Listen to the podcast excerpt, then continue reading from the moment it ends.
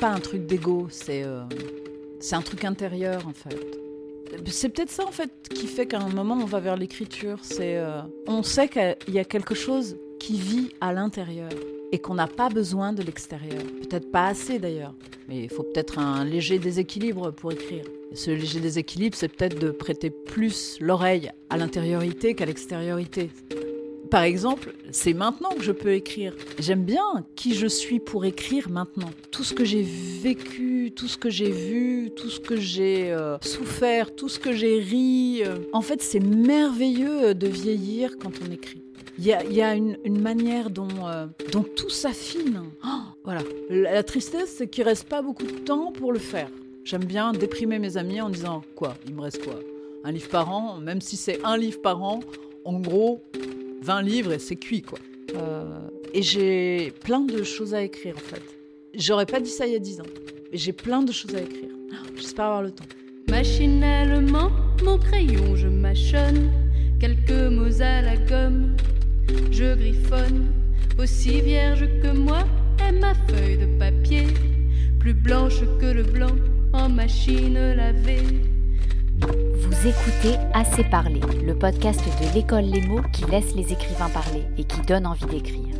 Les mots, c'est une école d'écriture qui a été fondée en 2017 par Élise Nebout et Alexandre Lacroix sur une idée simple mais innovante, écrire s'apprend.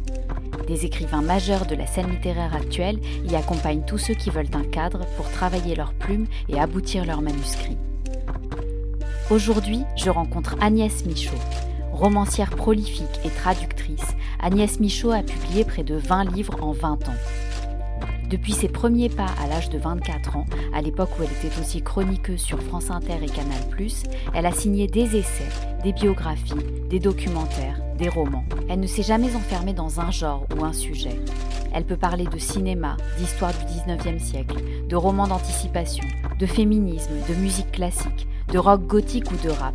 Mais il y a une chose qu'elle ne fait pas, et je le comprends en la contactant quelques jours avant notre rencontre pour préparer l'entretien, c'est précisément ce que je lui demande pour ce podcast.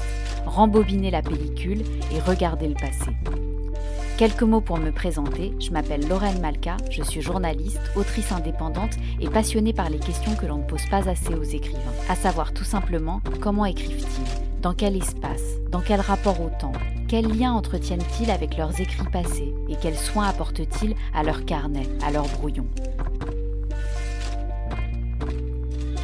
En arrivant dans la petite cour arborée de l'immeuble très 19e d'Agnès Michaud, j'ai l'impression que je m'apprête à rencontrer Louis Daumal. Louis Daumal, c'est le personnage récurrent d'Agnès Michaud, celui qui apparaît dans sa trilogie La fabrication des chiens, dont je suis en train de lire le deuxième volet. Journaliste parisien puis photographe très cultivé, Louis fréquente le beau monde de son époque. Zola, Proust, Huysmans. Il évolue avec son chien fidèle Mégo dans ce gratin parisien tout en restant à l'écart, solitaire, différent des autres depuis son poste d'observation. La question que je me pose à ce moment-là, c'est comment faire parler Agnès Michaud sur son passé. Si elle ressemble vraiment à son personnage principal, comme je l'ai senti au téléphone, elle risque de se cacher derrière lui et de ne rien me dévoiler. Au moment où elle m'ouvre la porte, mes inquiétudes disparaissent. J'ai ma réponse. En fait, pour connaître la place de l'écriture dans la vie de cette romancière, il suffit d'ouvrir les yeux et d'observer. Tout est là, le passé, le présent. Agnès Michaud collectionne tout ce qui l'a amené à écrire dans sa vie et habite littéralement à l'intérieur de ses romans. Assez parlé, laissons Agnès Michaud nous entr'ouvrir la porte de son monde, une sorte de pièce à jouer. Alors c'est ma petite cabane euh, de Paris. hein. Comme beaucoup de gens à Paris, euh, l'espace est cher, donc euh, ici c'est pas très très grand. Donc ici on est dans mon bureau, mais qui est aussi le salon, salle à manger. C'est-à-dire que je travaille sur une table qui est normalement une table de salle à manger, mais je crois que dans ma vie, je n'ai jamais mangé sur une table de salle à manger. Donc j'en ai une qui me sert de bureau.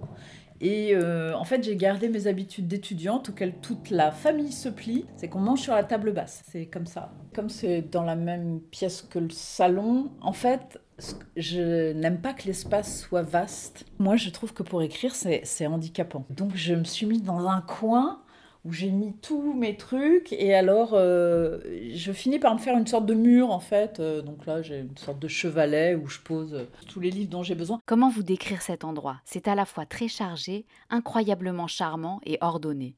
Si l'on regarde bien, on voit qu'Agnès Michaud a disposé autour d'elle, bien accessible à portée de main, toute la documentation et les matériaux qui lui seront utiles pour fabriquer ses romans.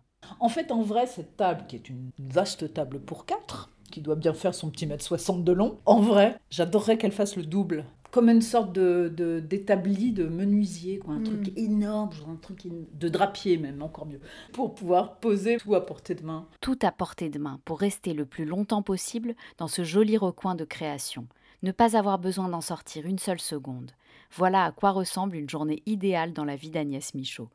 Idéale, mais plus risquée qu'il n'y paraît. Euh, c'est une profession euh, nulle pour le corps, il faut le savoir, mais nulle, mais nulle, mais nullissime quoi. Je pense qu'en maladie professionnelle, malheureusement, euh, comme nous ne sommes pas salariés, on peut toujours s'asseoir sur des congés pour maladie professionnelle, mais on en a. Les tendinites d'épaule, euh, à force d'être appuyé à un bureau, euh, mal au dos, ça, la, base à force d'être assis. C'est-à-dire que moi j'ai des moments où je me dis, non, là mon corps il est en forme de chaise, il faut faire quelque chose. J'avoue que euh, les journées où vraiment je sais que je vais être tranquille, que j'ai rien, que je vais pouvoir du matin jusqu'au l'autre matin écrire et tout ça, c'est horrible ce que je vais avouer. C'est- pas du tout sexy, mais des fois, je me lève même pas pour aller aux toilettes. C'est-à-dire, j'attends vraiment de, de plus en pouvoir pour aller pisser, quoi. je ne peux pas me détacher du, du bureau. Je sais pas pourquoi. C'est un truc comme ça. Ce que je, ce que je souhaitais, c'était la vie monastique. Je crois que ça doit être un truc comme ça. Je dis ça en rigolant pour le coup parce que c'est quand même assez similaire. Je crois que c'est Duras qui disait ça, c'est que le max pour un écrivain, c'est un enfant, quoi. Mais c'est pas faux. Après, ça ne change rien à l'amour qu'on a pour les gens. Et, euh, mais euh, quand on est en train d'écrire, je sais pourquoi elle disait ça. Bon, J'habitais chez elle, donc je suis doublement concernée par ça. Euh, mais euh, Chez Marguerite Duras Oui, j'habitais 5 rue Saint-Benoît dans son appartement. ouais. C'est un hasard oui, c'est un hasard. Tu t'en es rendu compte Euh, je m'en suis rendu compte parce que, en fait, je suis... c'est pas moi qui m'en suis rendu compte, c'est un ami à moi, très très fan de Marguerite Duras, ce qui à l'époque n'était pas franchement mon cas. Je n'avais lu que La pluie d'été. Euh, donc je la connaissais, mais enfin bon, j'avais rien lu en fait. Et quand je lui ai donné ma nouvelle adresse, il m'a fait Ah bon? J'ai dit Ben quoi?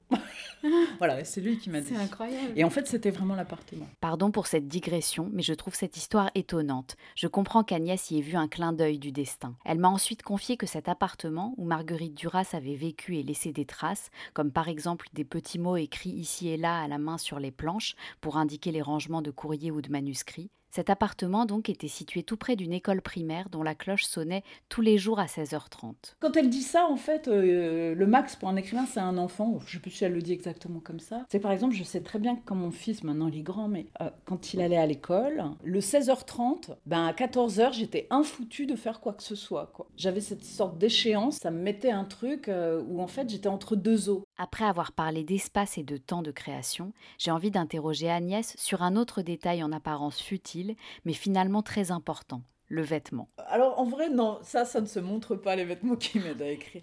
Non, mais il faut jamais euh, venir chez un écrivain euh, de manière impromptue. L'écrivain ressemble à une sorte de vieille baba yaga. Parce que écrire, ça veut dire être toute la journée assis. Si le chauffage n'est pas sur 25 degrés, vous êtes frigorifié. Donc, comme le chauffage n'est pas sur 25 degrés, parce que c'est mal, j'ai des vieilles Hugs qui ont, allez, je dis 15 ans, peut-être elles ont 20 ans, qui ont été des bottes, genre mi-mollet, et que je- étaient tellement, elles étaient usées, donc je les mets qu'à l'intérieur. hein. Je les ai coupées, donc ça ressemble à rien. Elles sont immondes. Et en, en général, je mets ça, parce que comme ça, j'ai chaud aux pieds.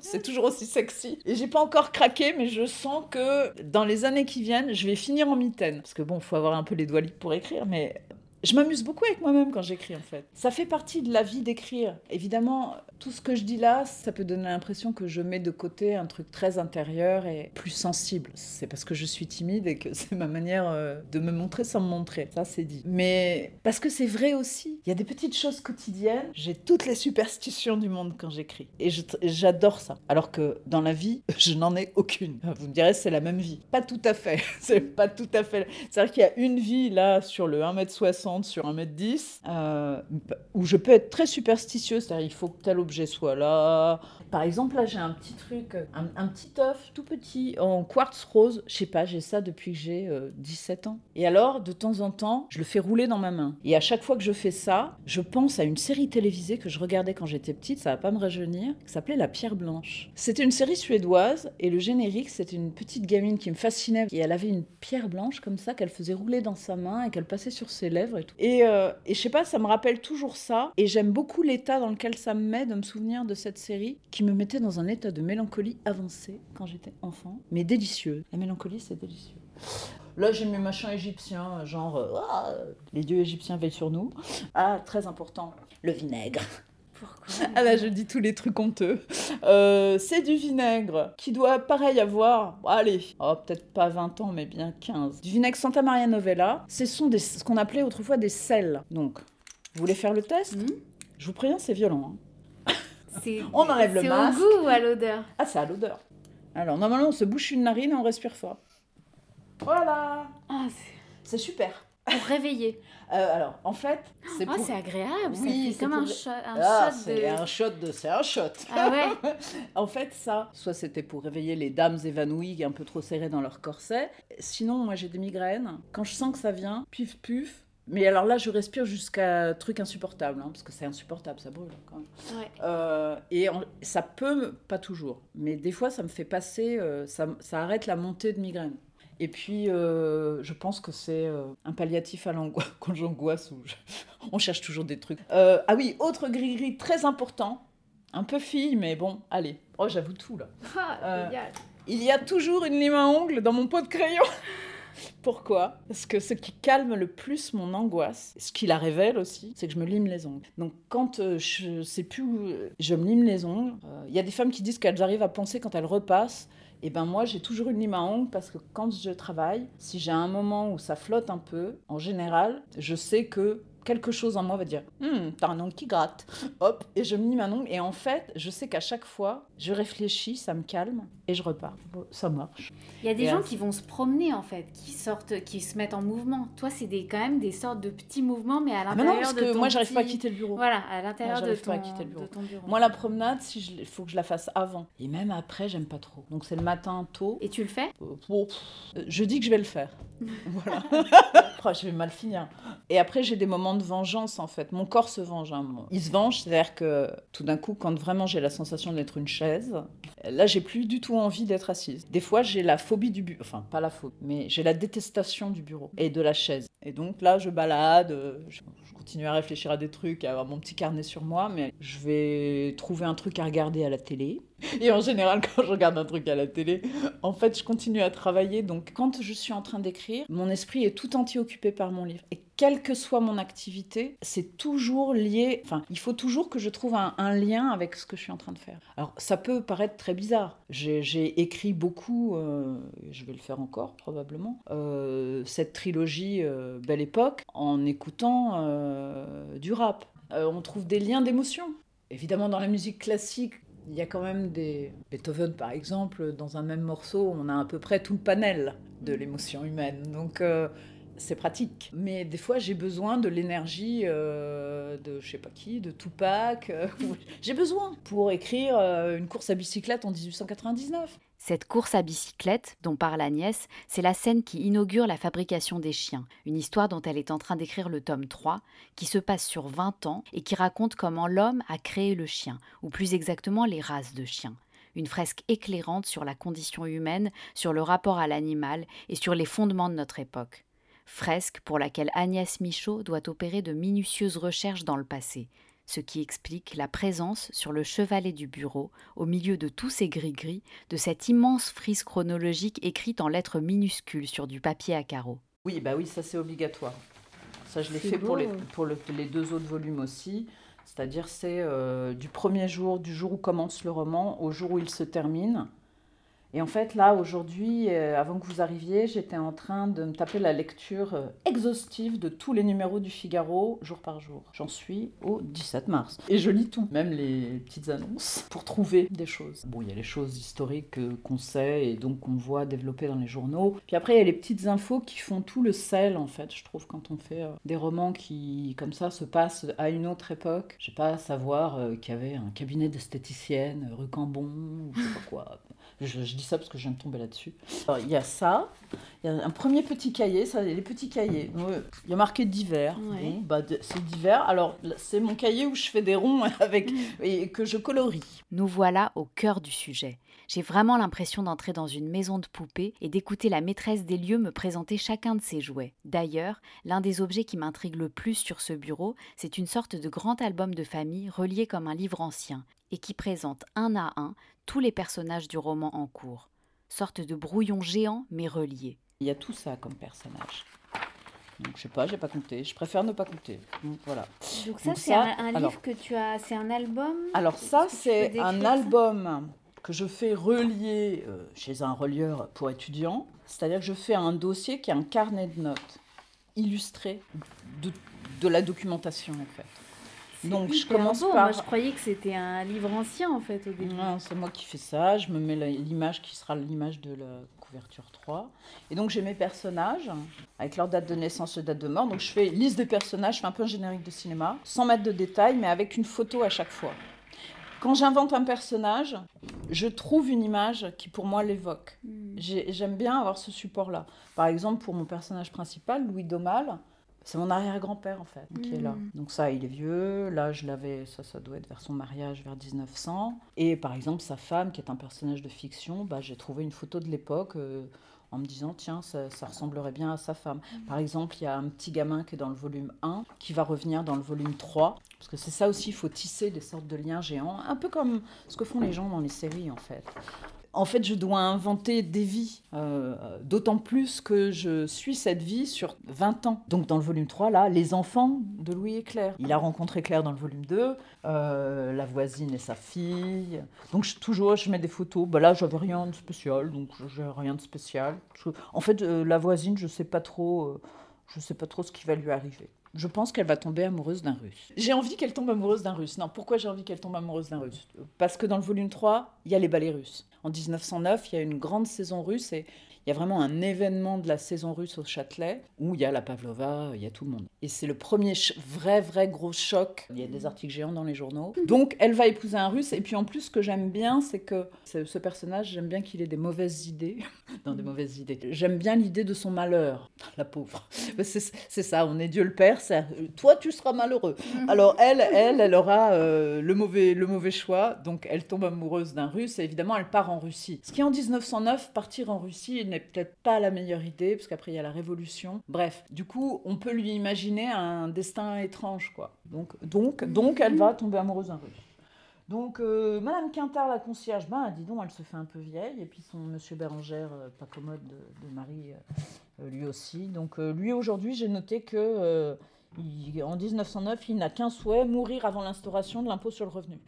Écrire. Voilà, ce qui est en train de faire sous mes yeux Agnès Michaud. Personnellement, je suis fascinée de l'avoir joué avec ces personnages en me racontant par le menu le passé et l'avenir secret de chacun d'entre eux. Elle est intarissable. J'ai tout mis dans, cette trilogie. Il il y a tellement de couches c'est-à-dire, ce qui m'amuse aussi, c'est évidemment d'être mon personnage principal, parce que je suis mon personnage principal. J'en fais un, mélancolique euh, amusé, ce qui est mon cas aussi. Évidemment que je lui prête des traits de caractère et que je m'amuse. En fait, je m'amuse avec moi-même, je me, je me moque de moi. Mais je suis obligée de la couper, de l'arracher à son coin de création préféré pour l'emmener dans le passé et lui demander de me raconter comment tout cela a commencé. Quand euh, tu m'as prévenu que tu me poserais ce genre de questions, il y a plein de choses qui se sont mis bout à bout. Quand j'étais petite, on se foutait toujours de moi, non, gentiment, mais c'était toujours Ah ben, elle a marché super tard. Et en fait, oui, c'est vrai, j'ai marché super tard. Je ne voulais pas marcher. Mais par contre, à 9 mois, je parlais, ce qui est ma malédiction. J'étais une enfant très précoce sur le langage. Ça ne veut pas rien dire, ça. C'est une vraie chose. Je me souviens absolument pas du moment où j'ai su lire. J'ai l'impression d'avoir toujours su lire. Et par contre, ça m'a fait ressurgir des tas de souvenirs avec les livres. Et effectivement, j'étais une enfant assez solitaire et j'ai un rapport euh, fou à la lecture en fait quand je suis jeune. Mais je lisais, mais euh, jusqu'au lycée. C'est pas pour me vanter parce que je ne mets, mets vraiment aucun orgueil là-dedans. Je lisais au moins 8 livres par semaine. En fait, tout ce que j'ai lu, je l'ai lu avant 20 ans. C'est pas compliqué. Donc, euh, en fait, ce que j'ai lu depuis 20 ans, c'est que dalle. non, c'est pas vrai, mais beaucoup. Enfin, je sais pas. Il y a une intensité et puis la jeunesse. Alors, ce qu'on reçoit d'un livre, mais ça n'a rien à voir. Jamais, quand aujourd'hui je lis un livre, je n'ai ce rapport que j'avais au livre, qui était tout, mais tout. Le premier écrivain avec qui j'ai vraiment eu un lien, euh, un vrai lien, c'était Victor Hugo. Je crois que c'est le seul écrivain à la maison dont on possédait les œuvres complètes. Mon papa était instituteur, euh, assez Troisième République, donc évidemment il y avait tout Victor Hugo à la maison. Et ta mère, qu'est-ce qu'elle faisait? Et ma mère était prof de sport. Et elle, du coup, elle était plus, euh, elle aimait bien la littérature russe. C'est elle qui m'a donné mon Les Frères Karamazov à lire un jour. Quand j'étais vraiment petite, je pense vers entre 6 et 8 ans, je recopiais mes livres de contes. Perrault, euh, Grimm, tout ça. Donc je faisais les illustrations. Donc je refaisais les livres. Quand j'ai commencé à lire Victor Hugo, Là, tout était dit pour moi parce qu'en fait, je n'ai pas tellement. Enfin, j'ai aimé les romans, mais très vite, je n'ai lu que la poésie. Il y avait que ça qui m'intéressait. Je me faisais des petites paperoles, des petits rubans de papier où je notais les vers qui me plaisaient. J'en avais plein et je les mettais dans mes poches. Quand j'avais besoin, envie, alors ça, je ne me souviens pas euh, à quel moment en particulier, j'en sortais un, je le lisais, je le remettais dans ma poche. Et je les roulais. Euh, Mais c'est dans ton adolescence, ça? Oh non, ça c'est vers 10-11 ans. Quand on avait besoin, c'est-à-dire? Je sais pas. Déjà, j'avais besoin de les avoir dans les poches. Et euh, l'année d'après, 11-12 ans, Rimbaud. Pourquoi? Comment? Rimbaud, deuxième choc. Exit Papa Hugo. Bienvenue Arthur. Et là, ça a été un truc qui existe encore aujourd'hui. Je le lis non-stop depuis que j'ai 12 ans. C'est formidable. Enfin, euh, formidable, c'est nul comme mot. Pour moi, c'est mon frère. Voilà, un frère au sens euh, le plus euh, universel du terme. mon frère, c'est un frère. Un frère en pensée, un frère en, sensibilité, un frère en malheur, un, frère. Tu te rappelles de la première chose que tu aies écrite qui ne soit pas recopiée? J'écrivais mon journal en fait. J'ai commencé à écrire mon journal en sixième. J'ai arrêté en terminale. J'ai tout détruit. Je crois qu'au moment où je l'ai fait, j'avais honte de ce qu'il y avait à l'intérieur. Pas honte parce que c'était pas assez bien ou je sais pas quoi. J'avais honte des sentiments qui étaient à l'intérieur. Je pense qu'il y avait du malheur. J'ai jeté le malheur. Et vraiment euh, comme, euh, comme un truc qu'il fallait absolument détruire. En ça, je suis pas, euh, je suis un peu archiviste entre guillemets. J'aime bien conserver les choses et les souvenirs des autres. Les miens moins. Les choses que je conserve, les objets, les conneries, les machins, c'est parce que ça a appartenu à des gens que j'ai aimés. Ce truc, j'ai des amis qui m'ont dit Oh, c'est, oh t'as, tout jeté Bah ouais, j'ai tout jeté. Et j'ai même tendance à dire que les plus beaux livres que j'ai écrits, je les ai écrits uniquement en moi et que je ne les écrirai jamais. Ça m'est égal. Euh, détruire, c'est jamais grave. Euh, pour le coup, ce qui est très étrange pour moi, qui est un vrai rapport au passé et à la mélancolie, c'est que dans le fait actif d'écrire, je n'ai pas ce rapport mélancolique. C'est le seul endroit. C'est-à-dire quand un livre est fini, il est fini. Je passe à autre chose. Et d'ailleurs, j'ai même des infidélités en cours de route. Je sais que j'ai fini un livre parce que en général, je ne l'ai pas fini, mais je pense à un autre livre. Je suis infidèle. Je commets l'adultère. Puis-je vous poser une question? Faites, Louis, faites. Est-il possible d'être à la fois bon fonctionnaire et bon écrivain? Ah, Louis, vous cherchez à me faire rire comme un salopard? Pas du tout. Enfin, un écrivain ou un poète peut-il exceller dans les lettres et remplir en même temps convenablement un emploi d'où les muses sont radicalement exclues? C'est que les muses sont rares et le travail est tout. Ce qu'il faut, c'est le silence et la solitude. Mais comment procédez-vous pour un roman? Faut-il faire un plan? Penseriez-vous à devenir écrivain? dit-il en plissant l'œil et le front. Non, mais ce serait idiot de vous avoir sous la main et de ne pas vous demander. M'avoir sous la main. Donc c'est au cas où, en quelque sorte. Voilà, au cas où, pour le jour où j'aurai assez de souvenirs. Eh bien, je dirais que mon plan se fait tout seul par la pensée. Mon livre chemine avec moi pendant des années, je prends beaucoup de notes, puis un beau jour, un jour triste, un beau jour de pluie et de grisaille, je m'assieds devant ma table, je commence toujours par le premier chapitre, et je continue exactement comme un maçon construit une maison, allant de la cave jusqu'au toit. Zola procédait différemment. Il débutait souvent par le grenier, construisait un étage par-ci, un autre par-là, puis il reliait le tout. C'est bien aussi, mais c'est plus périlleux. Enfin, toutes les méthodes sont bonnes quand on est sincère, quand on est enthousiaste. Le principal, c'est d'être un probe ouvrier. c'est de ne pas se laisser leurrer par les cénacles littéraires, par ces chapelles où on se hurle mutuellement son génie en s'exécrant. Vous ai-je bien répondu? Je hochai la tête en souriant et le silence s'installa. Vous devenez mou, Louis. On dirait moi, masticota-t-il en se roulant une cigarette. Bah, en fait, ce qui, est, ce qui est très étrange, c'est que tout ce que je raconte de cette jeunesse, ça aurait dû être évident pour moi que je voulais travailler dans le livre, comme on dit, un truc comme ça, quoi. Ah bah ouais, être écrivain. Et pourtant, je ne me suis jamais dit ça, mais jamais, quoi. Je pense que ça vient euh, de mon caractère solitaire, c'est-à-dire que ça, c'était mon monde, qui n'avait besoin de rien d'autre que d'exister comme ça. Et je vivais dans ça. Je voulais être monteuse de cinéma, j'aimais beaucoup le cinéma, et je voulais pas non plus devenir réalisatrice, je voulais être monteuse. C'est vraiment uniquement depuis euh, très peu de temps où j'ai tous ces souvenirs qui me reviennent en me disant, mais putain, mais quand même, ça clignotait rouge, quoi. Donc il n'y a aucun moment où tu as décidé de, de te lancer, d'écrire? C'est un peu l'histoire de ma vie, il n'y a aucun moment où je décide, en fait. Aucun. C'est-à-dire que tout s'est fait un peu, euh, si on y croit, par hasard. Alors, si on n'y croit pas, c'est le destin, peut-être, j'en sais rien. Ou euh, même si on s'amuse du hasard, euh, comme dirait l'autre, le hasard nous ressemble. Ben tout ça a fait que, au bout d'un moment, euh, voilà, j'ai fait un livre, j'en ai fait un deuxième, un troisième, et puis j'ai fait des livres qui m'intéressaient de faire. Oui, à chaque fois que je fais un livre, ça m'intéresse, même si c'est une connerie. Mais j'ai senti l'évolution dans le fait d'écrire aussi. Puis quand je travaillais à la télévision, euh, j'écrivais euh, bah avec la même intensité, mais du coup, euh, comme je travaillais la semaine vraiment tard et tout, bon, c'était un peu nulle part ailleurs. Ça finissait à 8h30. Bon, on restait souvent un peu après. C'est très étrange quand on le fait en plus de quelque chose. Je me suis sentie vraiment écrire quand c'était majoritaire. À quel moment? C'est assez récent. Euh, c'est devenu majoritaire bah, quand j'ai quitté Canal, en fait. Donc ça fait euh, combien de temps que je suis partie? 20 ans. Oh, ça fait déjà 20 ans que j'écris sérieusement? Ah, ah, ah. euh, Qu'est-ce qui a changé dans ton rapport à l'écriture?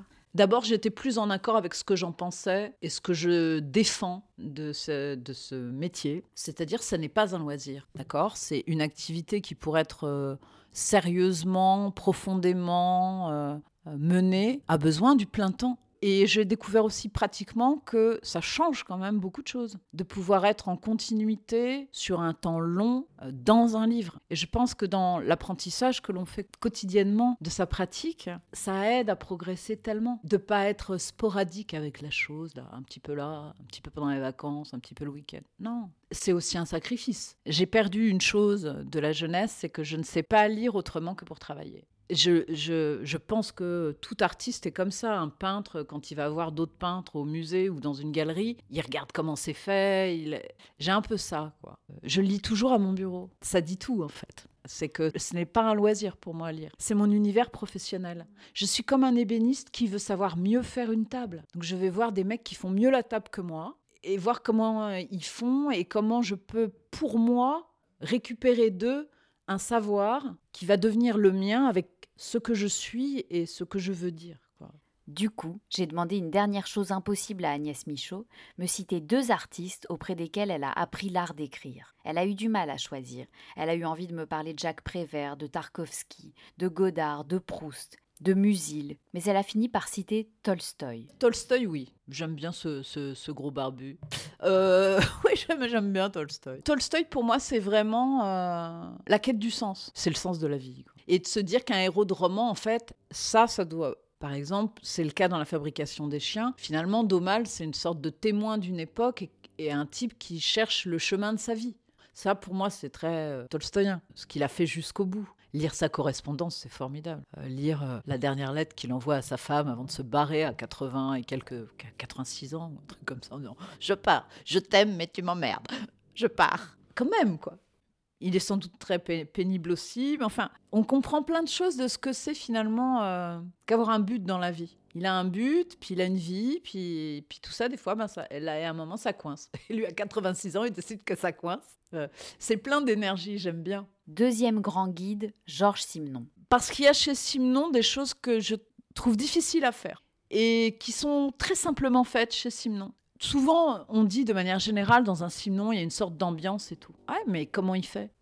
Comment il fait? Mais Il fait super simple, en fait. Il fait ce qu'on doit toujours faire. Il fait tout vivre. C'est-à-dire que quand il fait une description, il y a des choses qui intéressent la vue, il y a des choses qui intéressent le goût, et il y a des choses qui intéressent le toucher. Des fois tout ensemble, des fois séparément, et sur des choses très simples et universelles. Ce que je résumerais en si on écrit une scène le matin et qu'on dit, quand il arriva dans la cuisine, l'odeur de pain grillé, etc., l'odeur de pain grillé, c'est bon, vous y êtes. Parce que tout le monde sait ce que c'est. Et que c'est un truc très puissant.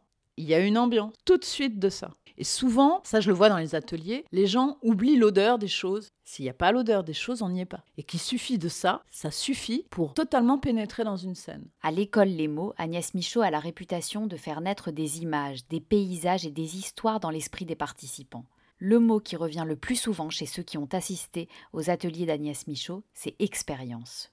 Ce qui est important, surtout dans ce genre d'atelier, c'est pour moi, c'est de leur donner l'autonomie, qu'ils aient les armes pour être seuls. Parce qu'à un moment, ils sont seuls. Je les emmène au bout quand même, parce que dans cet atelier, j'oblige toujours à écrire la fin, même si on n'a pas fini. Et même si on la modifiera plus tard. Je leur dis toujours, c'est on tend la corde. Quand la corde est tendue, on peut jouer, comme un instrument. Là, j'ai un atelier qui est en cours. Les joyeux camarades écrivent une histoire en, en 15 séances à partir de 15 photographies. Donc, c'est comme une sorte de flipbook de photographies qui font 15 chapitres. Ils, choisissent Ah non. Tu l'as, et c'est la même pour tout le monde. Ils sont 11 ou 12 et j'ai 12 histoires qui n'ont rien à voir les unes avec les autres alors que les photographies sont les mêmes. Euh, la photo d'aujourd'hui, c'était euh, une photo tirée de la Dame de Shanghai. Donc il y avait Orson Welles et Rita Hayworth qui se faisaient un peu la gueule face à face et c'était justement une scène de dialogue où euh, voilà, devait y avoir confrontation, bifurcation. C'était ça l'intitulé, un peu pompeux. Euh, en gros, là, ils en sont à la moitié, on est à l'atelier 7. Donc, ils ont une photo par chapitre. Et, euh, à la fin, ça doit faire une histoire complète. Et à la fin, ils font une histoire. C'est-à-dire qu'en fait, à chaque fois, la photo, plus qu'une contrainte, en fait, ça les aide. C'est-à-dire que ce qu'ils doivent accepter, c'est une des formes de la littérature, c'est qu'on ne sait pas toujours où on va. Dernière question, euh, on se quitte avec un exercice d'écriture que tu donnes aux personnes qui nous écoutent. Alors, parmi les exercices que, que je donne, il y a l'écriture à partir d'un objet. Donc, petit exercice à faire à la maison. Prenez un objet au hasard chez vous et à partir de cet objet, on fait quoi? On le décrit. À qui appartient-il? Pourquoi? Quel rôle joue-t-il? Si vous répondez à toutes ces questions, vous avez une histoire. Ou en tout cas un début d'histoire. Je vous, je vous conseille d'essayer avec la fourchette. C'est assez sympa. Pourquoi la fourchette? Parce que c'est très difficile. C'est-à-dire que quand on fait ça, en fait, on se retrouve confronté à un truc très amusant qui dit tout de ce que c'est que le passage finalement à la création artistique. C'est pour ça que j'ai choisi cet exercice. C'est pour montrer que finalement, souvent on a envie d'écrire. Parfois, c'est vrai que si on ne l'a jamais fait, ben on ne sait pas quoi écrire. Et ben ne réfléchissez pas à un sujet bouleversifiant euh, sur euh, le sens de la vie ou euh, la géopolitique. Prenez un objet chez vous et démarrez de là et fantasmez-le. Fantasmez la fourchette, dans quelle bouche elle a été. Et hop, il y a un personnage qui va apparaître. Pour voir des personnages apparaître au milieu de votre pot à fourchette et tendre vos histoires comme les cordes d'un instrument de musique avec Agnès Michaud, rendez-vous sur le site lemo.co ou directement sur place aux 4 rue Dante à Paris. Si vous avez aimé cet épisode, abonnez-vous au podcast Assez Parlé et aidez-nous à le faire connaître en laissant des commentaires et des étoiles. Et surtout, si ce podcast vous donne envie d'écrire ou de parler, on est là pour vous lire et pour vous écouter. À bientôt!